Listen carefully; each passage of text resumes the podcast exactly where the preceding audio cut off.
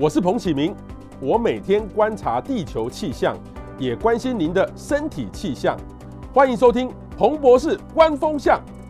各位雅虎 TV 的朋友，大家午安，欢迎到彭博士观风向，我是主持人彭启明，祝福大家新年快乐哈。呃，年刚过完呢，相信大家呢应该都很在意有没有被加到薪，或是领到很多的红包。其实，在新的一年呢，万物齐涨，房子又很贵哈，我们如何呢投资自己，帮自己加薪就很重要。未来呢就很重要，是一个理财的时候，特别是理财当中，除了钱之外，还要投资自己。所以，我们今天呢特别邀请到商周集团的执行长郭义林郭执行长来告诉我们如何投资自己，如何呢领到知识红包。执行长你好，欢迎执行长。哎，启明。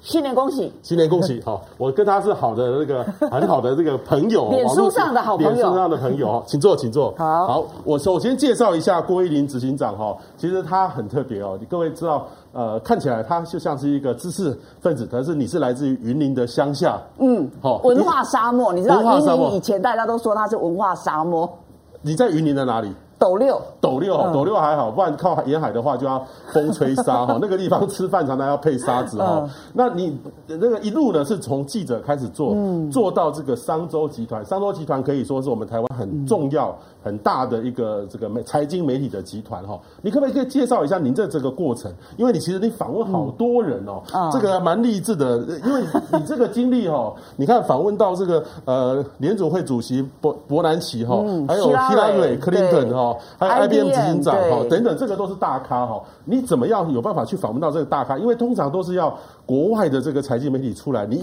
以一个台湾呃本地生长，你又是台大经济系，也没有任何国际上的一个这种又没有留洋过，留洋过啊？怎么可以做出这么样的事情？好，我觉得呃，确实刚刚启明讲的哈，以前在云林啊，其实我们。相对哈，没见过世面。从小其实我一直到大学才到台北来嘛，所以到台北的时候，其实我常常坐错公车站，然后坐到相反。然后呢，其实那时候也不会用牛排刀，所以就是乡下小孩没见过世面。但是呢，后来踏进了新闻行业以后啊，我就发现，其实我的工作，因为必须要采访很多企业家，还有名人跟领导者，其实我从采访里面。我从他们身上其实学到非常多的知识。以前呢，虽然我念台大经济系，可是其实我是一个翘课大王，我很少去上课啊，所以我的同学其实不太认识我。那那个时候对我来说，课本上的知识是死的，所以他活不起来。我不晓得他要如何为我所用。后来我开始工作以后，我看到好多成功的人、有影响力的人。我就慢慢观察到底他们怎么用知识，所以我跟着他们旁边一边问问题，然后一边写东西。以后我就发现，原来这些知识它是真的有价值，而且可以让一个人变得非常不一样。我看到太多例子了，所以慢慢的这些知识就随着一个一个人物故事，它变成我的见识。然后，变成见识以后呢，你就会开始。你知道说，哎，这个事情怎么弄？然后那个事情你要怎么看？慢慢的你就开始累积你的能力。我就发现说，你只要把一个专长可以很深入的去深耕以后，那个知识慢慢变成见识，见识以后它会变成胆识。变成胆识以后，你就可以开始约访很多你过去觉得你可能约不到的人。那当然，商周本身这个 branding 就是很强，加上你个人的努力，所以一个一个的国际大人物，你就可以突破采访。然后你采访完以后，你的见识又更多，你的胆识又更大。所以一路呢就是这样，从记者、采访主任、副总编辑。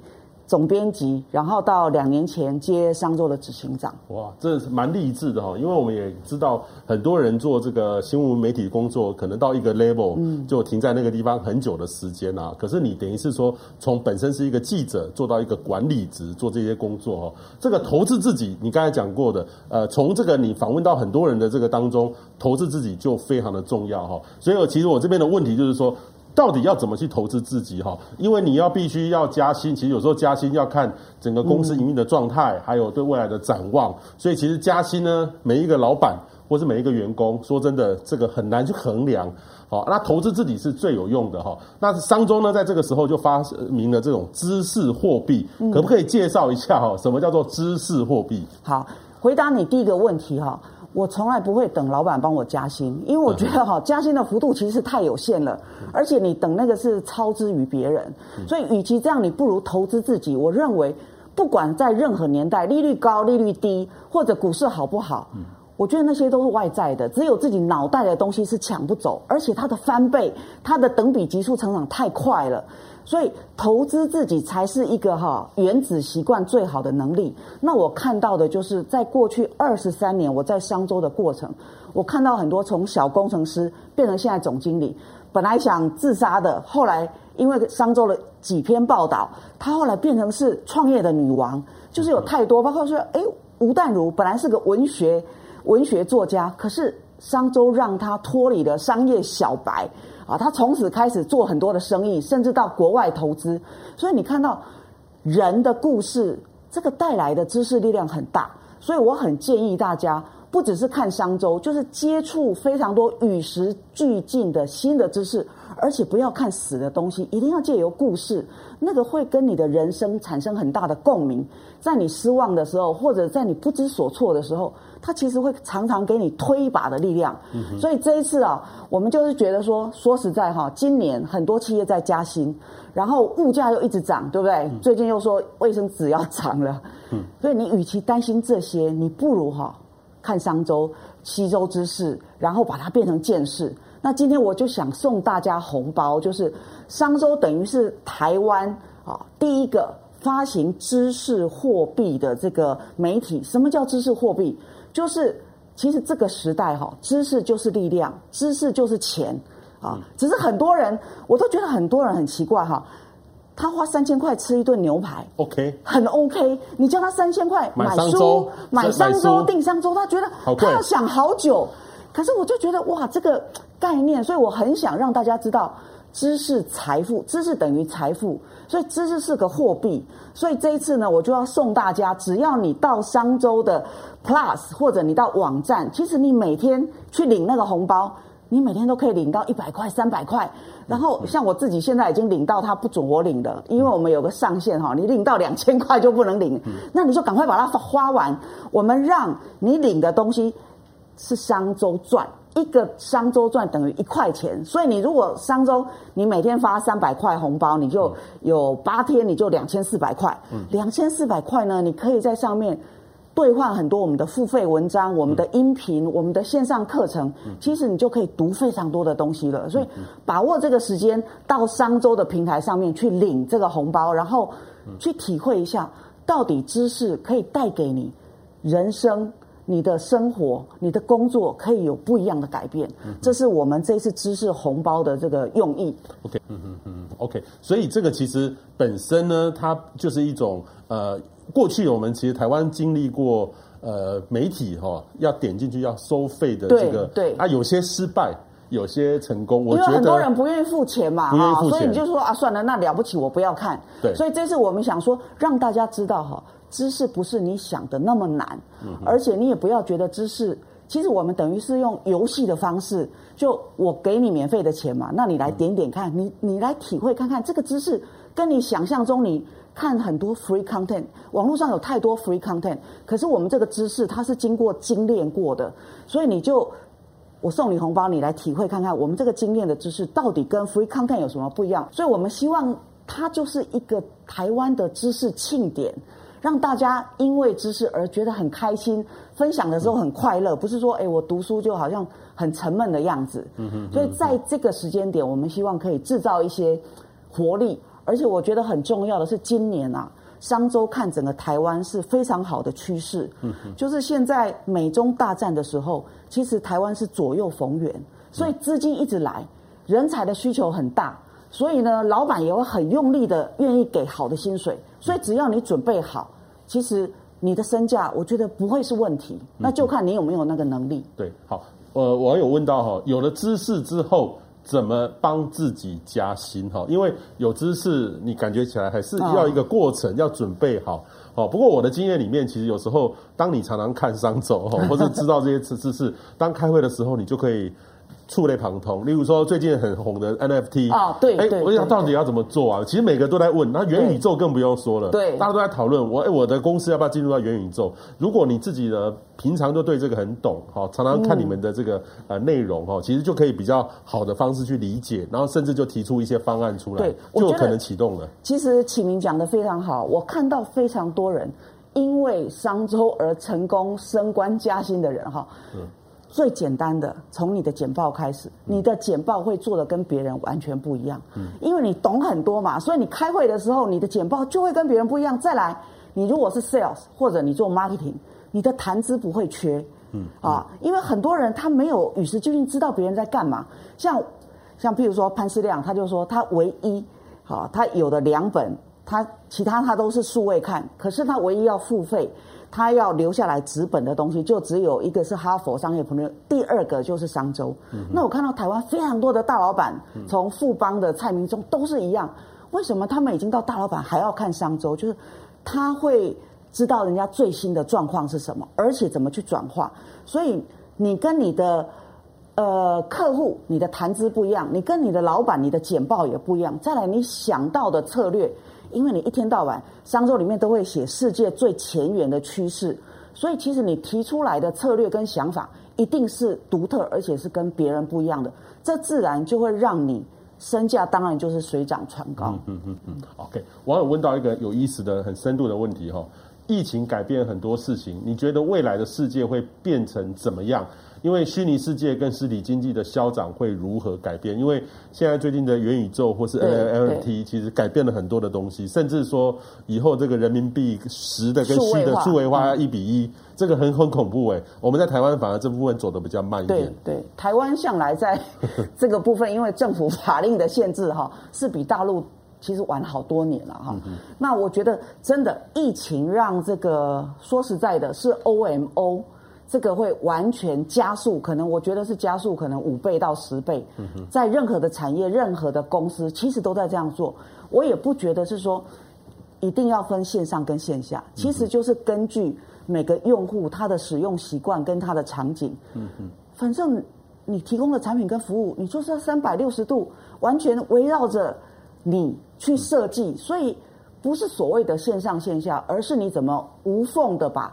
用户把它包围起来，我觉得这个是是最重要的。嗯，对。好，另外一个呢，就是呃，网友问到，推动知识经济的最困难的是什么？其实我举个例子，像媒体呢，其实不是只有媒体，媒体应该未来也是知识经济，也是知识经济的一环，一直都是，一直都是。那可是我们台湾过去，你看这个。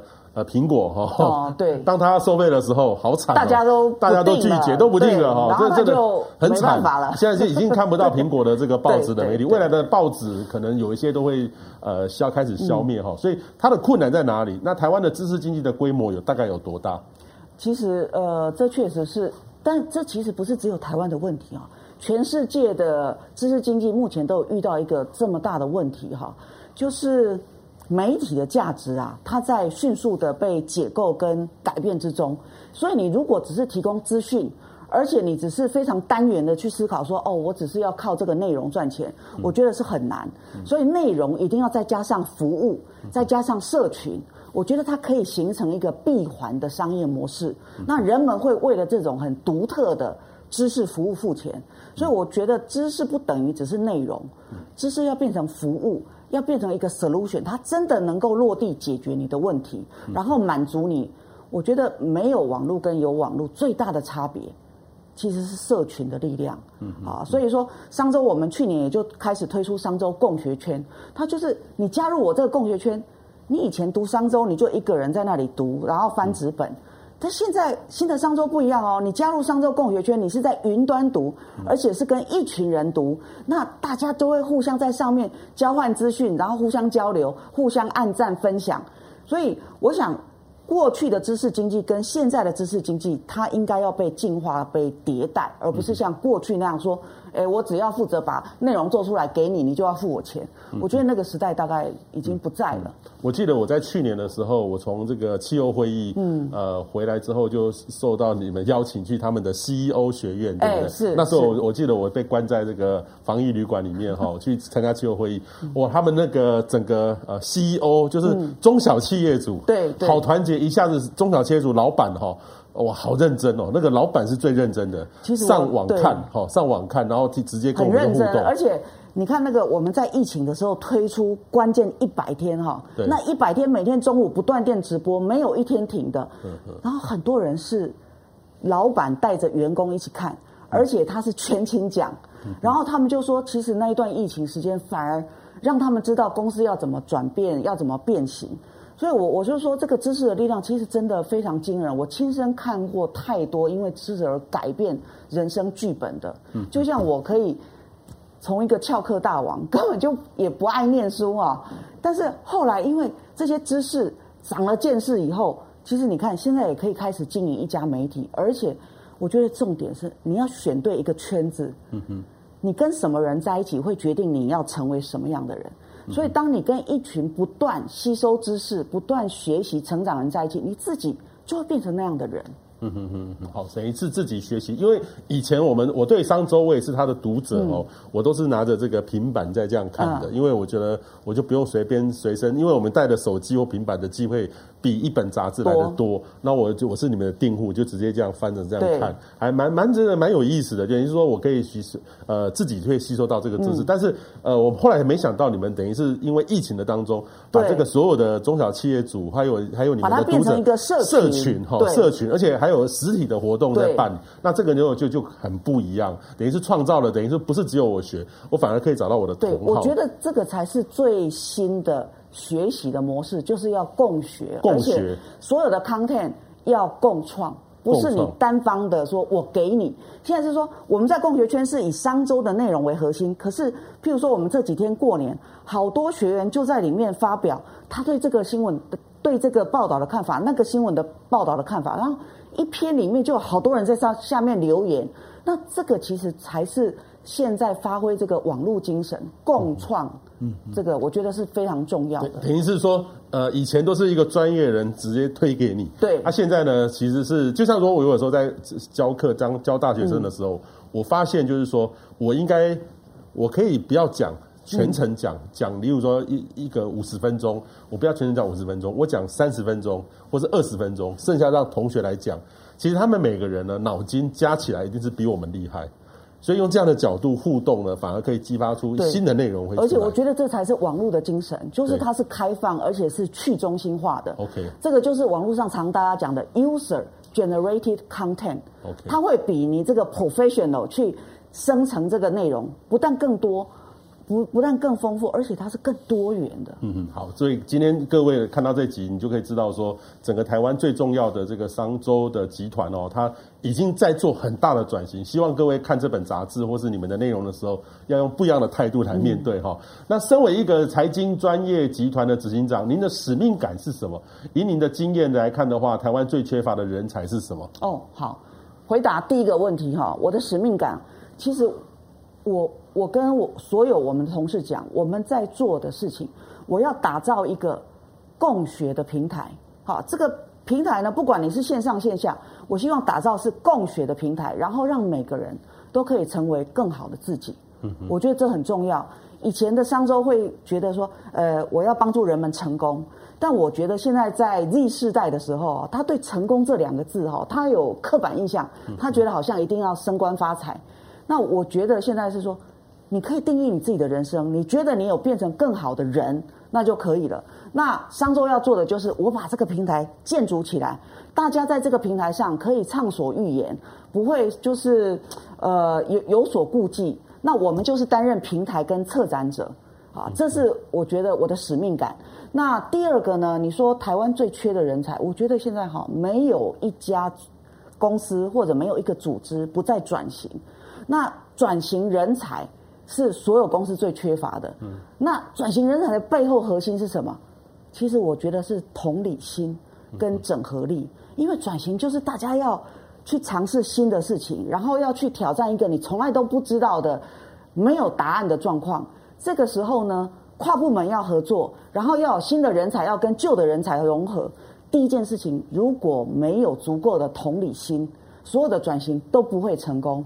那有了同理心之后，第二个，你就要变成是一个杂学的人，杂学的人呢，他对什么东西都可以懂，所以他就会整合资源，嗯、啊，所以有同理心，然后整合资源以后，这个公司才有可能用新的样貌去呈现。嗯，OK 好，我其实比较喜欢看上周是说，有时候我们不免有时候会看到有一些。呃，媒体哈、哦，它会有立场的、嗯、哦，好立场的，或者是说政治上的立场，我更不用说了，大家大家都很清楚，在台湾。可是有时候呢，会呃，会有时候会帮一些特别的股、嗯、股票会去呃炒作，或者是哄抬这样的东西。哦，所以商周的立场向来都是比较不会去碰台湾的本身的政治的立场去处理。其实我跟你讲一个很好笑的哈，嗯，因为我们的读者太多了，嗯，然后哈，有时候我们写到政策啊或者政治的事情。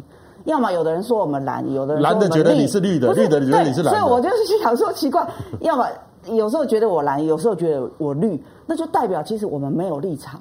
其实我们一切就是以社会的最大利益为考量，然后纯真求实。因为我自己是学经济的，所以我一切都是以。社会最大的利益为考量，根本就没有什么意识形态的问题。那更不用说为个别企业做炒作。其实商周三十五年来，可以在这个时代哈，很多媒体都已经陨落了，可是我们还得到像我们的订户还是很多，而且我的续订率有七十七趴。什么叫你们的续订率？就是你如果是我的订户，对不对？对。然后你会继续订下去的哈。七十七趴，你只要订完我一百个人里面有七十七个人会继续订，是不是因为那个有时候 A P P 忘了怎么取消？哦，没有，这是纸，因为我们现在 A P P 那个还没那么多嘛，光纸本这个、哦，光纸本好。然后我超过九成的人哈，都已经订超过，好像到超过四年了。四年，他们都是非常长期的订户。那为什么他会持续的愿意订？就是他很信任我们，嗯他信任我们的价值跟理念。所以呢，他他才会一直付钱，一直付钱嘛。嗯哼，对，所以我想这个可以证明我们没有任何的立场，没有立场。所以这个其实就一个媒体来说的话很重要，因为有时候财经媒体呃不免的有时候会跟一些公司或是整个趋势走。这个很容易见到在新闻界会有这样。那我们里面是完全不允许有这个行为。也就是说，一般的公司想要炒作什么空间，我想要透过商周的媒体来做这个事情是不允许的。我跟你讲哈。我们写一篇报道，我们的内规写一页报道，我们要采访五个人，这五个人不是他公司的人而已，要包含他的反对者、竞争者，还有客观的评论者。所以记者他采访都要把他受访者的名字、电话全部都要写在后面，然后我们有查证员。好，那如果有争议的呢？不是只有核稿人核，你还要有另外一个人来核稿。所以它是很严格的品管机制，就不会有这样的空间。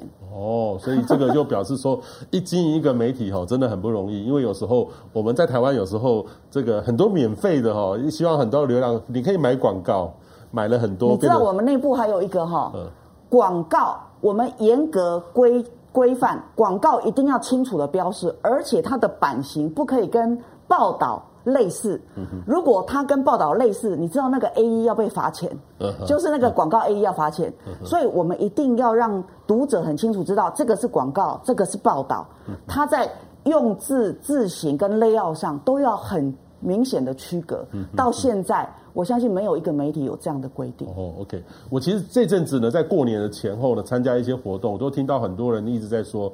呃，台湾呢将会进入黄金十年啊，对，好，黄金十年这个名词呢，我记得是。马前总统他在总统第一任的时候，ECFA 之前，哎、欸，呃，应该是他提出了台湾一个黄金十年。是，其实那时候我们现在还有很多的政策是，例如说气候变迁那时候的政策，嗯，现在有改的啦哈，那时候都一直延续哈，等于是黄金十年。可是我觉得后来来看的话，那黄金十年真的没有到，反而是现在真的是真的。你的看法如何？是台湾现在在真的是在走到黄金十年吗？因为从国际局势的变化，似乎。真的很有利于台湾，那我们怎么准备好？每个人自己要怎么准备好？我觉得这个启明讲的真的是我们衷心的相信哈，这一次黄金十年真的会来。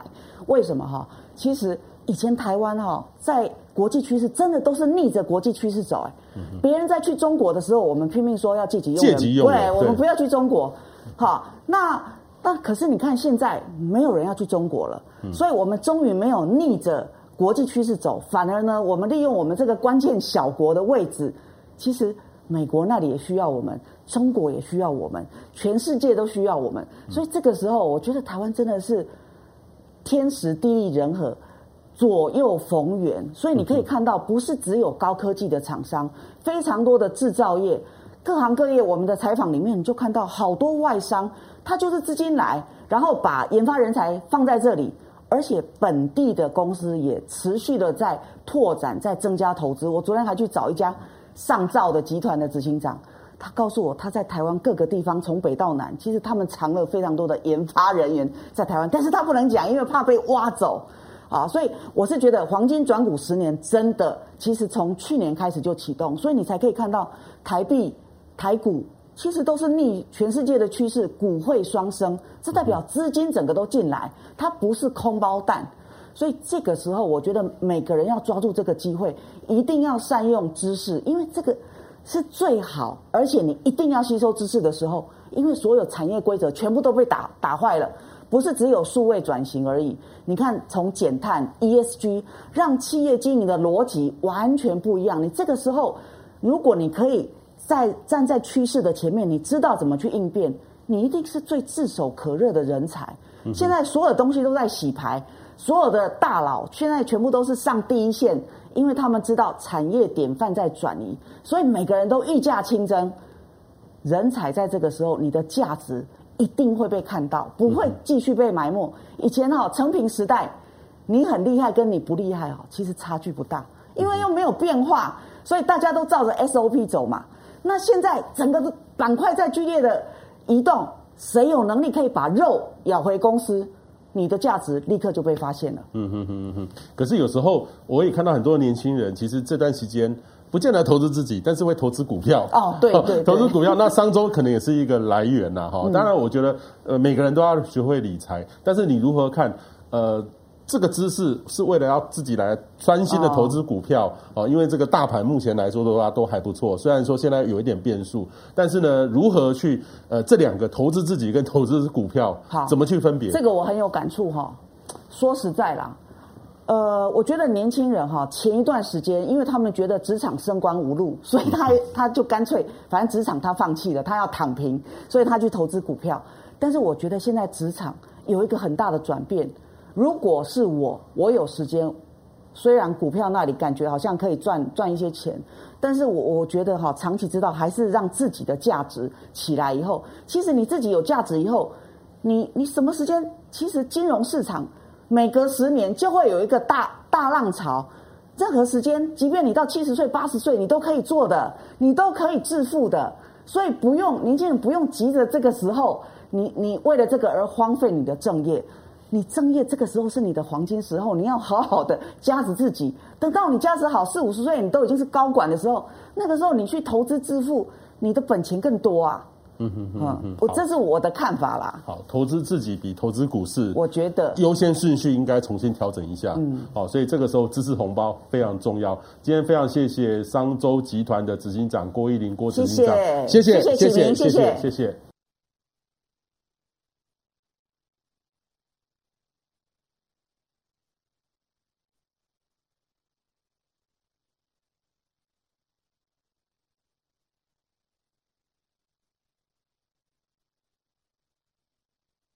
大家好，我是彭启明，在这里要跟大家宣布一个消息，就是彭博士官方向的 Podcast 正式上线了。跟传统广播不同的是，Podcast 是一个随选播放的平台，你可以想听就听，想停就停。你可以想象成是一个声音版的 YouTube，你不需要到特定的平台，可以用手机 APP 订阅下载 iPhone 内建的 Apple Podcast，或是 Android 也有 Google Podcast。也可以在 SoundOn、Spotify 收听彭博士观风向。